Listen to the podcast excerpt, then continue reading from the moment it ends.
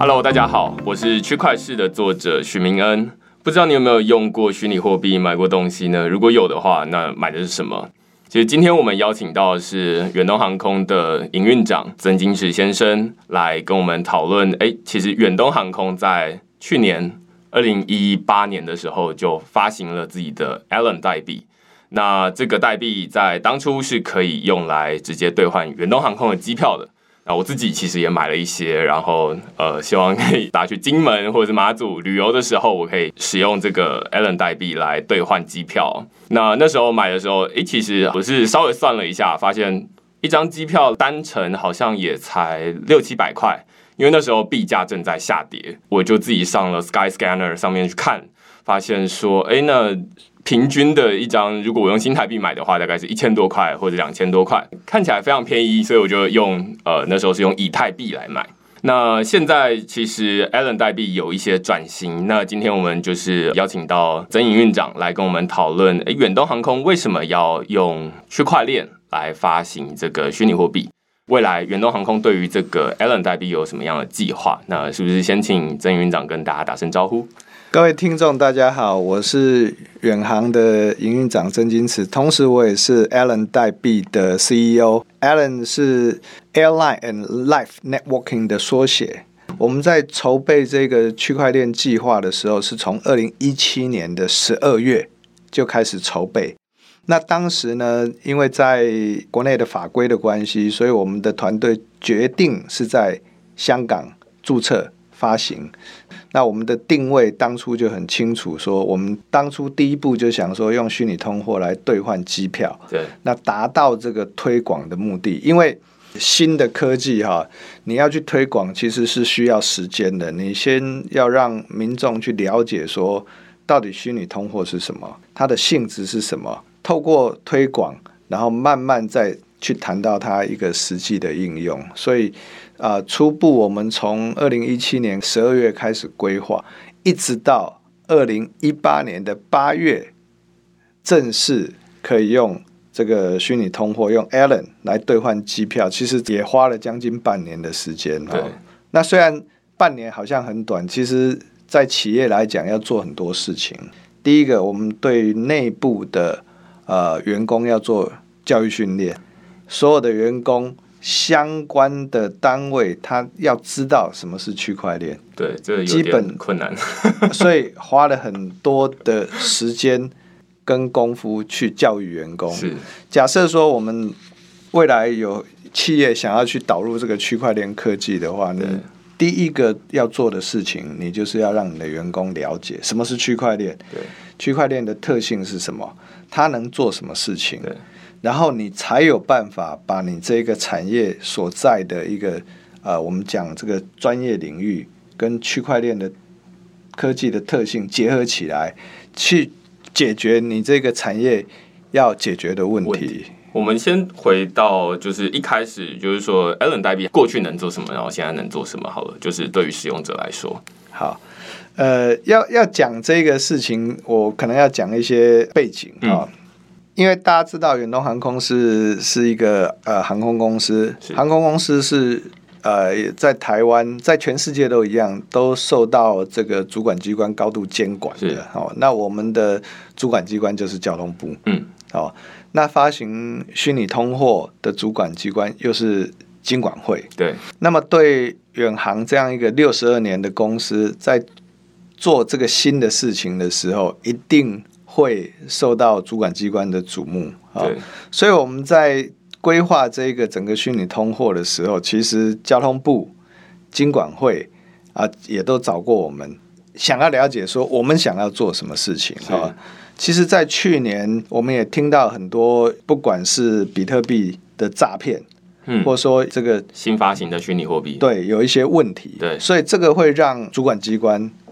非常的紧张，所以其实我们在发行的初期，我们也考虑到这个问题的。所以，我们非常重要的就是说，先把合法合规这一块先做好。嗯，啊，我们聘请律师，然后去研究相关的法令，看怎么样做才能符合现在的一个规定。所以，当经管会还有交通部来找我们的时候，哈，我们就很清楚的跟他们说明说，我们这个是一个代币的性质，作为兑换，对，不带任何的，比如说证券性质各方面的，因为证券性质它要回归到呃这个证交法去规范，哈，所以这个是很明显的界限要去要去把它界定出来，对。不然你在推行一个政策的时候，推尤其是企业推行一个新的东西的时候，如果你碰到法律的问题，嗯，因为不了解而触法的话，这个对这个整个计划后续的发展会影响很大。对对对。那刚再回到主持人的问题，就是说，哎，未来可以做什么事情？他一开始是可以兑换，有点像机票这样，有点像我是不是可以把它说成是有点像航空里程数这样子？他有时候可能现在有一些里程，它可以换机票。那只是现在这个里程过去可能是你得自己搭，那你才能呃累积。那但是你现在可以用虚拟货币买这样子，我不知道这样子算不算？其实对新的科技哈，我我也常常跟我的团队在分享，我们永远不要去设定。他未来可以做什么事情？是，我是学理工的背景哈，我自己是工科背景哈。那工科背景的人有一个有一个迷失，就是说他永远他会想说，我设计出来的东西是最好的，但是你设计出来的东西，别人不见得觉得是好，嗯，不见得是好用。所以很重要的是，你要去了解市场上他要什么。市场上要什么，有时候是要经过时间的，嗯，哦，所以你刚才问我说，他未来可以做什么？他可能可以做的事情很多，我们现在可能都不知道。哦，那据我的了解，我们做了这样子的推广以后，其实，在因为远东航空飞呃澎湖跟金门这两个离岛的航班很多，我们的市占率很高，几乎到了一半。哈，那。在澎湖的一些商家，我听到的哈，我听有一些媒体的报道，他们就自自动的说我要来接受这个 LNB，嗯，来兑换我的商品，对，因为他知道说 LNB 兑换商品以后，他可以到交易所去换法币，嗯，或者他也可以把这个 LNB 留下来，对，所以对他来讲有不同的一个想象空间哈。他如果需要现金的话，他就去兑换法币。对，如果他觉得哎，这个以后可能有增值的空间，他就把它留下来。那你觉得这些商家他们之所以想要收 Allen 代币的原因是什么？因为其实他也可以收新台币嘛。那是对他们为什么要？然后我猜想了，其实现在 Allen 币兑换机票呢的比例还是相当的低。对哦，不是很高。嗯哦，相对于我们所有的一个呃运能来讲，它占的比例是很低的。嗯。但是为什么我们要做这样子的一个呃工作呢？就是我刚才一开始讲的，就是一个推广。哦，那我相信对那一些商家也是一样，他们也可能觉得很好奇，说，哎，到底虚拟货币这个虚拟通货可以做什么？对，可能是一个比较尝试的心态。对，那的确对我们远东航空而言呢，实际上的一个很显著的效果就是说，我们也想把远航这个六十二年的老字号的航空公司哦，再擦亮它的招牌哈。透过这样子区块链的科技，或是这个虚拟通货的这样子的一个应用，哈，让一些年轻人重新来。认识远航这个品牌，就像主持人一样，可能对我我 如果是用新台币买的话，可能就会买，就是反正我就 Sky Scanner 看哪一家就哪一家这样子。可是因为有这样的一个特定的一个兴趣，你会去关注这家航空公司的发展，那这也达到我们的一个目的，就是说想要让远航的一个品牌年轻化的目的。的确，最近我们就增加了一些比较呃年轻的受众，他们会比较好奇说。哎，未来远航有什么样的想法？有什么样的做法？现在我们在 FB 上面，我们的空姐也有开放直播，跟一般的我们的民众做一些交流。我想这些资料还有资讯。都非常的宝贵，可以让我们作为我们未来发展决策的一个参考。了解，所以呃，我稍稍微补充一下，就是刚刚曾院长提到，就是说，呃，虚拟通货，其实虚拟通货它是一个比较专业的名词啊，它呃，我通常会以虚拟宝物来代称它，因为它其实就是一个虚拟的商品这样子，它基本上就是想要跟货币。做分开，因为货币它有特独特的它的地位。那虚拟通货基本上就是虚拟宝物，那所以哎，那如果我要买卖虚拟宝物的话，这基本上不违法，或者是说我用虚拟宝物来兑换机票，这好像也没有什么问题。但是我记得 Allen 代币已经不能兑换机票，但是它可以兑换旅行的行程，是不是？这个部分我来说明一下哈，因为这又回到我刚才讲的哈，所有的应用你要回到你的产业，产业有产业的监管，这个航空公司是由交通部监管的产业哈，它对于机票的一些上下幅度哈，它会比较重视，因为尤其是在离岛。两个离岛，金门跟澎湖哈，这些居民他的行的权益很重要，政府是有保障他们的一些所谓的票价，嗯，不可以定得太高，对，好，那为了要维持这样的一个秩序呢，交通部都有定定机票的一个上下限，嗯，啊，因为在现阶段，其实有时候 token 或是币的那个波动比较大，嗯。波动比较大的话，那交通部他就会比较担心，说这样波动比较大，是不是会影响一些权益？对，所以我们后来跟这个交通部还有民航局的一个折中的做法，就是说，我们他们也知道说，其实这个量没有很大，对，所以我们现在就是由这个航空公司呢跟旅行社签订合约，由旅行社来。贩卖这个行程，对，而不是说一个单纯的一个机票，嗯，哦，所以这个当然也是我们去年在运行的初期没有想到的问题。可是你就是要跟主管机关讨论出一个可行的方案，才有办法让你这个项目再继续走下去。这个是非常重要的。那我就还蛮好奇的，就是说，像是这种机票，它可能会随着它的币价。涨跌，因为币价涨跌是跟供需有关嘛，供供不应求，它就币价上去；那供过于求，它就下来。其实跟香蕉一样，但是它的币价涨跌会影响机票的涨价格涨跌。那对，那远东航空怎么调整这个？还是就是说，哎，那就让它这样子涨涨跌，反正它量没有很大。我们现在的做法是说，取每一个月的均价。作为我们下个月的一个兑换的一个基准，那我们这样的做法出来以后，我看到有一些呃虚拟通货或币也朝我们这个做法在做哈，因为不同的币它有不同的兑换的商品，对啊，那我们目前用这样的方式来运行，我觉得还 OK 啊，因为就像您刚才提到的哈，商品它有时候它也会涨价，对，会跌，那怎么办？哦，那也没办法。所以，我们目前当然先想出一个方式，就是说，我们是用月的平均价格来决定下个月的兑换标准。OK，所以其实有点像是 Allen 代币。假设目前随便说好了，一枚三十块。那假设我们从台北松山飞到澎湖马公是需要一千五百块台币，那它就需要五十枚的 Allen 代币。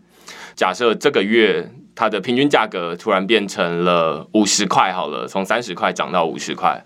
那我下一个月我就调整成我需要用三十枚的 Allen 代币来兑换，基本上是这样，没有错。OK，所以其实是一个月调整一次，是没有错，没有错。OK，那所以其实包含无论是过去如果是机票，那现在的行程其实也是都是一样的，没有错兑换方式。目前我们用这样的方式来操作，呃，看起来都没有什么太大的问题。OK，所以我觉得还蛮好奇，就是说，那对于消费者来说，因为如果他最终还是都是以新台币为计价的标准，他就缺乏一个诱因，就是说，哎，那我既然可以用新台币去兑换，那为什么我需要用这个 Allen 代币来兑换？所以，其实我们当初也参考了国外的一些叫。discount 的 token model 来做这件事情哈，因为你讲的没有错，很重要，要要有诱因呢，对，必须要有诱因，不然我为什么要用？对，我就用新台币买的。所以我们在做这样子的一个兑换的一个比例上面，我们还是会存在一些折扣，嗯，让币的持有者觉得说，哎，我用币来兑换是比较。划算的。啊，那这样才能达到说我们要推广这个币的一个目的，所以我们还是会给予一定的折扣，或者有一些商品是用币加上部分的法币。对，啊，我我想这些做法呢，都不是我们独创的，我们也都有参考一些国外的一些应用的例子，尤其国外这样子的例子也不少哦。那我们也不见得说在台湾或是在我们啊韩网可以服务的地方这样是适用的。我相信每一个企业啊，它一定要经过它自己的试验，然后再去修正，找到一个最好的一个 model 出来。对，所以其实看起来它是需要一点调整的啦。呃，我另外一个点就是我很好奇，就是刚刚你有提到，就是说远东航空在从二零一七年十二月开始规划，然后到二零一八年八月正式上线，这中间呃，应该说给第一线的，例如说地勤人员或者是呃客服人员，就是说，哎，那知道什么是 Allen 代币，然后包含你刚刚提到，就是说什么是区块链，你们该怎么就是告诉他们？就是在这个短短的几个月里面，因为我其实自己也写了这个文章，写或者是做这个语音节目，其实做了好一段时间了。但是其实还是有非常多的人，他是无论是新来的或者是呃旧的，他其实不容易弄懂区块链到底是什么东西。那远东航空该怎么做？我们当然是从最基本的区块链这个呃密码学这些很基本的概念开。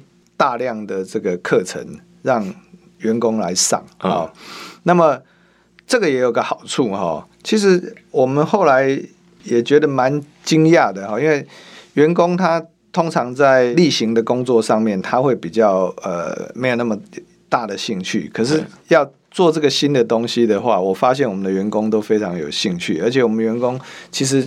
都是比较年轻的同仁，所以我们开课程以后，大家对这个区块链就有一些基本的认识啊。他基本他有基本的认识，他以后。他就可以源源不绝，他可以想出自己想要做的事情，包括像空姐要直播的这件事，其实也不是我们这个管理阶层说要要求的，是我们的我们的空姐他们也有上这些课程。是后来他们觉得说，呃，哎，很多朋友都问他说区块链是什么？对，后来干脆他就他就提出来说，那我们可不可以自己做直播？透过直播的方式，比较轻松的方式，让大家去了解。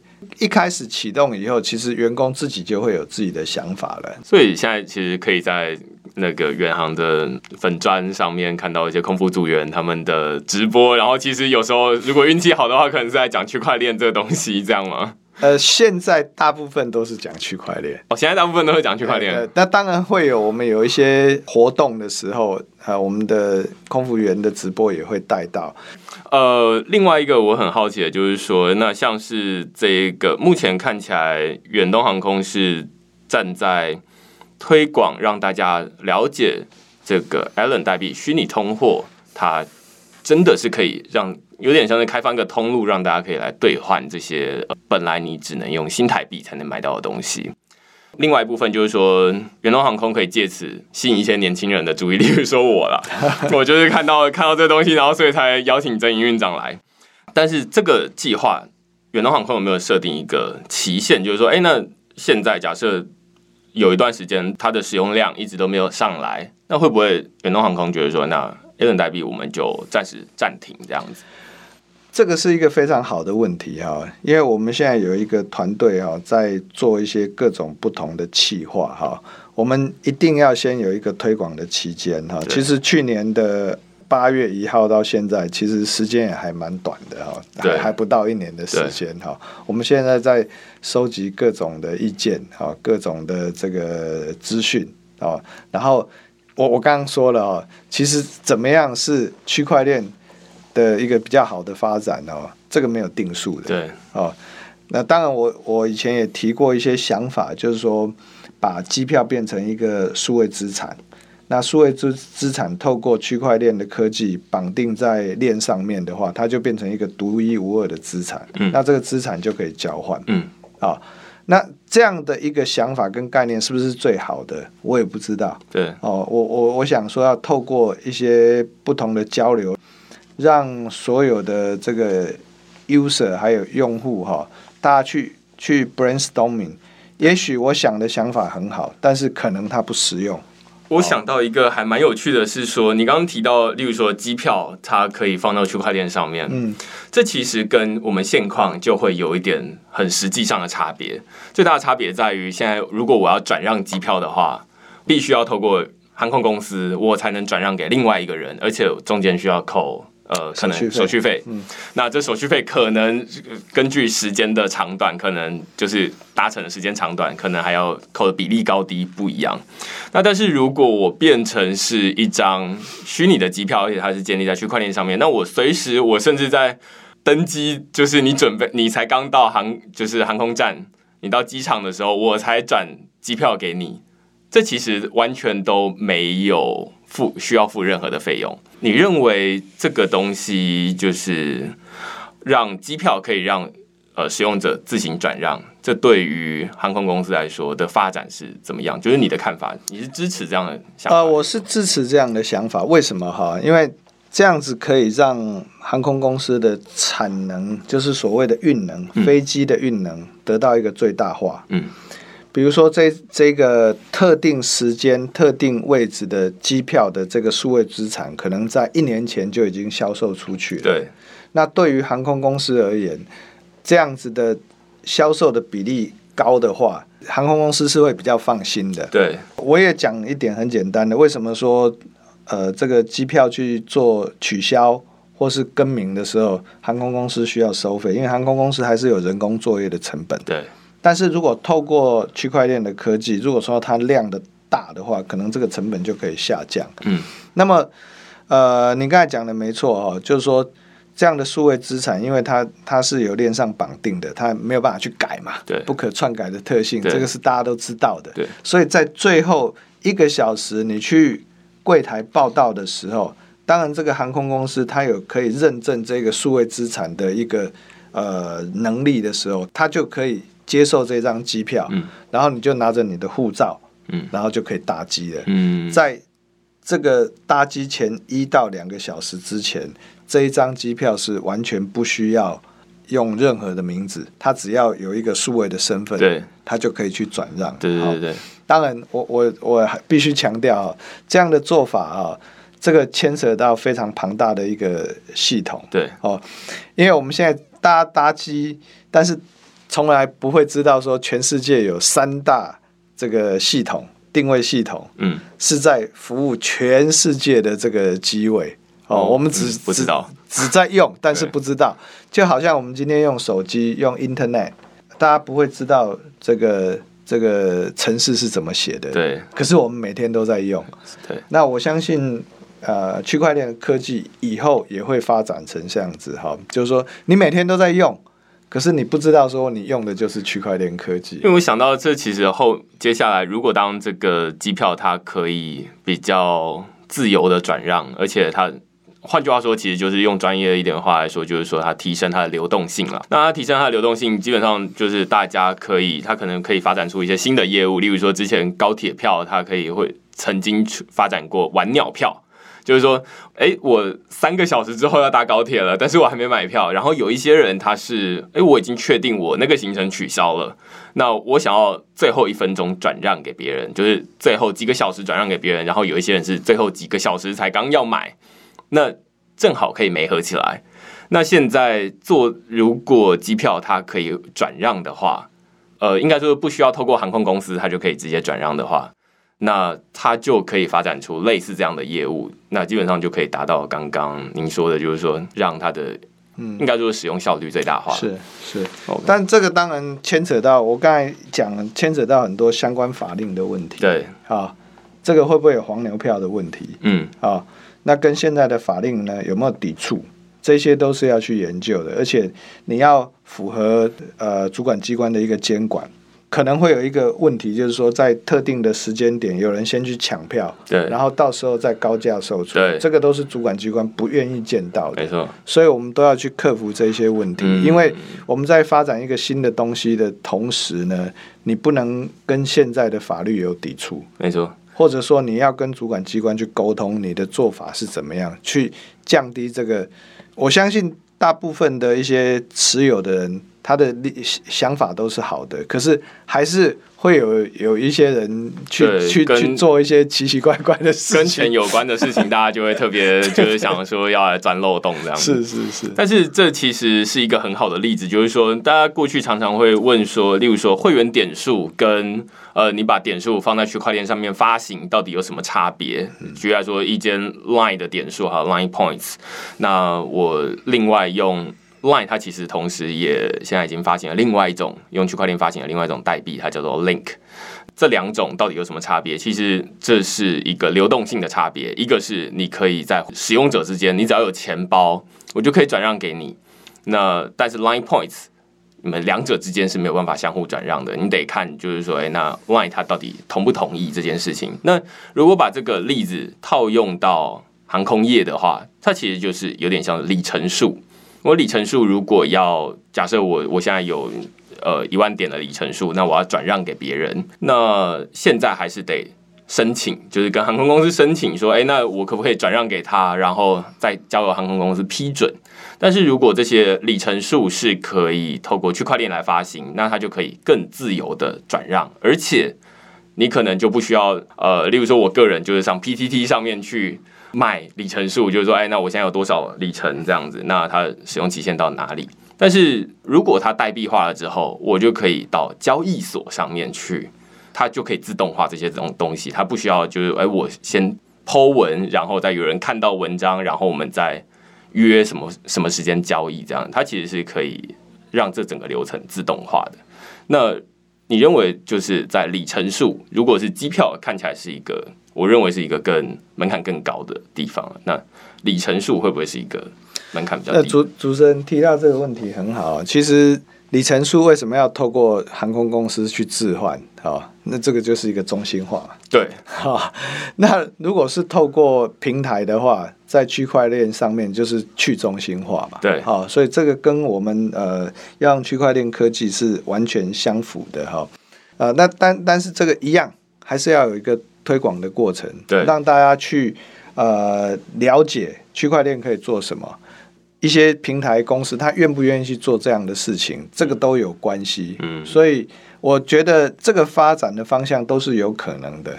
不过我相信区块链科技的发展会比我我常常举一个例子哈，在两千年的时候，dot com 在 Silicon Valley 是泡沫化，对，在两千年的时候，呃，很多公司它其实没有任何的产品，那它估值就很高，嗯，所以经过一段不理性的投资的这种风潮以后，它整个就都下来了。嗯可是时至今日哈，两千年到两千一九年这十九年，Internet 的发展已经超乎我们的想象。我们现在所有的 App，我们现在所有用手机都是 based on Internet 的技术。对，那我相信这个区块链的技术呢，会在更短的时间应用就会更更广。我相信会比这十九年更短。这两年经过很多泡沫嘛，哈对，这个这个币价上上下下，中国大陆那边把这个呃 ICO ICO 进了哈、那其实现在已经不可能说两个年轻人写个十页的白皮书就可以募到很多钱，这种时间已经过了。嗯，好、现在更多的是需要有一些实体产业，然后抓到这个实体产业的一些应用的方向跟区块链结合起来。嗯但是，一样，什么样的应用是有有前景的，对，现在我们都不知道。嗯，这个事情是要让市场去决定的。对。有时候我们的想法不见得会被市场接受。对，所以看起来它是需要一段时间的等待啦。没有错然后另外就是说，那现在目前能做的，例如说从远东航空的角度来看的话，它就是让机票搭配行程，然后这目前看起来是比较没有问题的。是是是，那就等待，就是说，哎、那看起来接下来还有什么样的应用会在日常生活中发生？没有错。OK，那 OK，那哎、我想问一下，你现在手机里面有装虚拟货币钱包？你现在持有 Allen 代币吗？我有一些钱包哈，其对这钱包这个问题也很好哈。对因为现在钱包的规格都没有统一对啊。那我就好几个钱包对，我也是。啊，然后有的可能是在交易所上面嗯嗯哦。我知道现在有很多人想要去做这个规格化的统一，好，很多这种做公链的公司，嗯哼，公链它发展它的底层技术以外，它还是要去发展它的钱包，嗯才有办法让它的那个所有的这个呃虚拟通货在上面嗯去、去流动、嗯哦。我觉得这个也是需要时间对。啊，这个也需要时间。我觉得这看起来，我之前呃还蛮常去外面演讲，然后例如说前一段时间我是去 HTC 的门市，然后呃我通常都会第一个问大家说是说，那大家现在手机里面有数位钱包的可以举手，那其实通通常都只有一两个，我就说这这其实是未来的一个趋势啊，未来趋势就是人们会有两种钱包。一种是实体的钱包，就是我们现在放在口袋里面这种；另外一种是数位的钱包。那数位钱包目前看起来就是放在手机里面。我们接下来如果无论是刚刚说放点数，或放比特币，或放以太币，或者是放虚拟的机票等等的，通通都是放在这个数位的钱包里面，而不会是放在这个实体的钱包里面。呃，我就很好奇，就是说，哎、那到到底大家手机里面到底有多少人？那其实就是多数人其实都还没有，那就得靠兑换的这种诱因，哎、推广对，推广就是说，哎、那我现在终于可以拿虚拟货币来换什么东西了。那大家突然发现说，哎、可以换这个，也可以换那个，也可以换那个，然后可能价格虽然有时候起起伏伏，但是说不定是低的时候，像我了，我觉得低的时候买进去，那我就觉得，哎、那这个还蛮好，蛮好玩的。其实我会建议听众朋友哈的，对于这一波的这个数字通货的这个，我不要讲革命了，革命好像太太严重了一点嗯哈。这样的一个变化哈，大家要去了解，要去掌握。那应该呃可可以适度的去持有一些啊数字货币，嗯啊，不管是 Bitcoin 或是以太币，或是你觉得你有兴趣的虚拟通货，但是你一定要去关注它。可是你持有的量也不要太多哈，因为你持有的量太多，它的那个波动很很大的时候，那你就会受不了哈。这个就是我们常常讲的资产配置嘛，哈。对，你在你的能力范围之内哈，适适度的去配置一些数位资产的话，不管说未来它有涨幅的话，你可以享受到这样的增幅。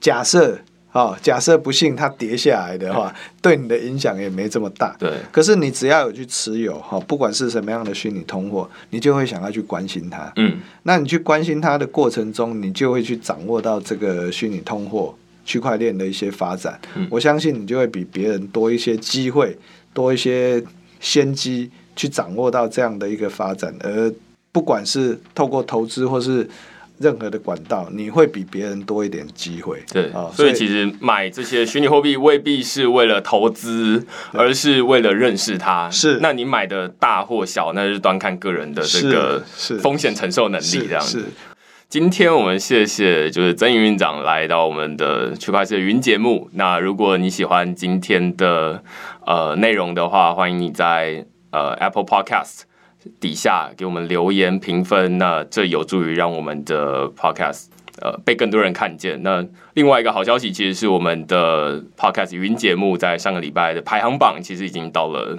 前二十名了，所以其实还蛮感谢大家，就是努力的订阅，然后收听，然后给我们评分这样子。好，谢谢大家，然后谢谢曾云长。谢谢各位听众，欢迎大家多多关注虚拟通货区块链的发展。OK，拜拜。拜拜。